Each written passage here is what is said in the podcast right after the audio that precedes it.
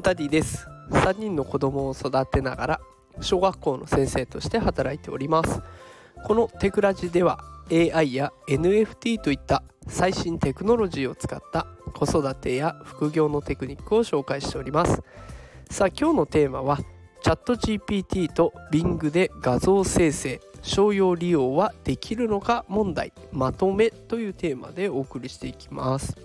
さあ今日はね画像生成 AI が作成した画像の商用利用について紹介をしていきます。であの今いろんなサービスで画像を作ることができます。でそれをね商用利用するとまあ、あの中には OK というものもあって中にはダメだよと、ね、それは法律違反だよと言われちゃうものもあるので、まあ、そこの線引きを今日はしていきたいなと思います。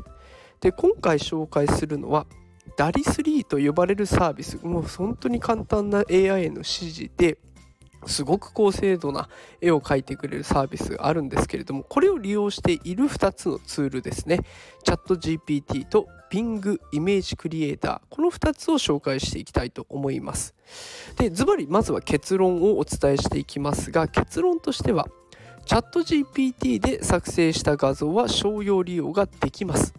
えー、ただ注意点としては認識可能な人物が入り込んでいたりとかすでにある著作物を侵害したりしていないことが条件と、えー、いうことになっていきます。だからもうあどう見てもこれあの人だよねみたいな。どう見てもこれあの作品のパクリだよねみたいなんだったらちょっと商用利用は厳しいよというところです。で Bing イメージクリエイターについては商用利用はできませんえー、これマイクロソフトの規約上ね商用利用はできないことになっております。でだからあのあなたが作った画像をマイクロソフトが使うっていうことも考えられるしあなたが作った画像をマイクロソフトが削除するっていうことも考えられてしまうんですね。だからちょっとそこら辺は気をつけていきたいところです。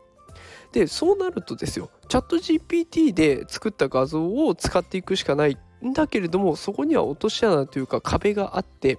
課金をしないといけないんですね。月額20ドル。でこれをしないと画像を作ることができない。で課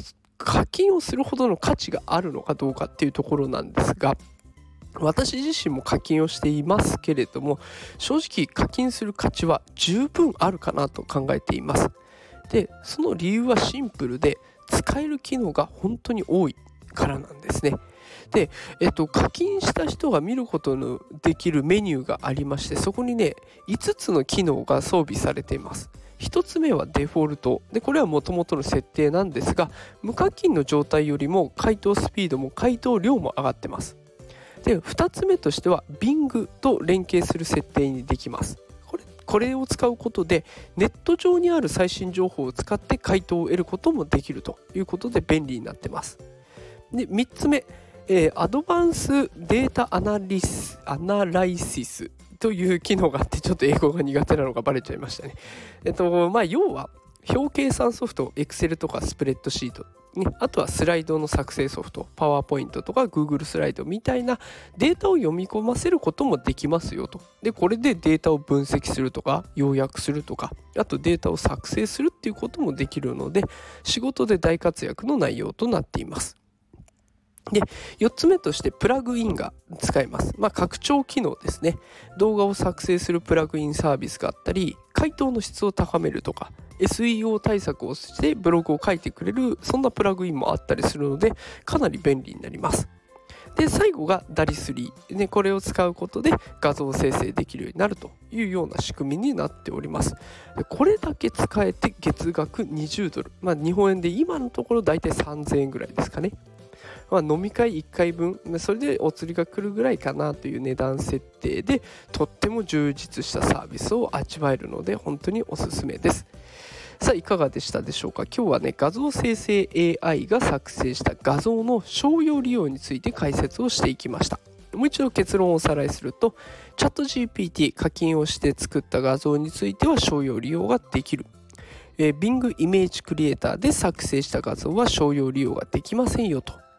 えーただチャット GPT 月額20ドル支払う価値は十分にある。そんなサービス内容になっているので絶対に損はありませんよというような内容でございました、えー今日の放送が何かしら仕事とか副業のねヒントになったら嬉しいです。さあということで今日も最後まで聞いてくださってありがとうございました、えー毎朝5時から放送しておりますのでよければまた聞きに来てくれると嬉しいです。それではまた明日お会いしましょう。さよなら。